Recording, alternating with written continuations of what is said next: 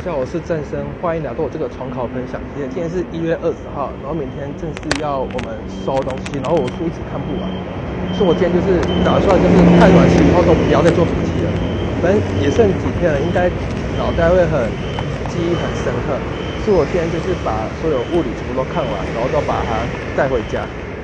我我是觉得看完历届后自然系都还蛮简单的，然后计算也比较好看，反正补习班定教比较难嘛，我就先不要理了。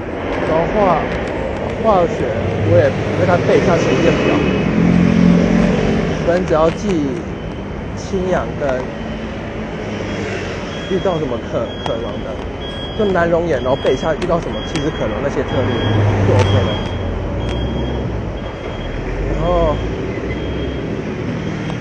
我今天就是把物理都看完，然后化学其实还还没看。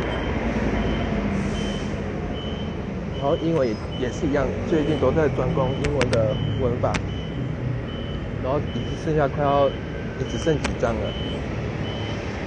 然后我英文也抄了两张，我之前写作文到另外一本书上。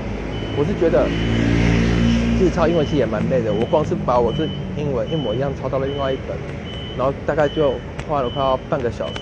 虽然我是边抄都有边记啊，边记，但是我觉得。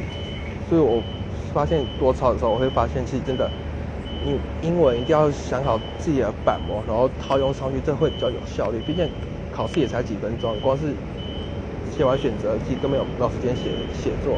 我去年只考就是这样失失败的。然后我现在这几天就完全都不看数学了，因为我是觉得数学这个本来就是。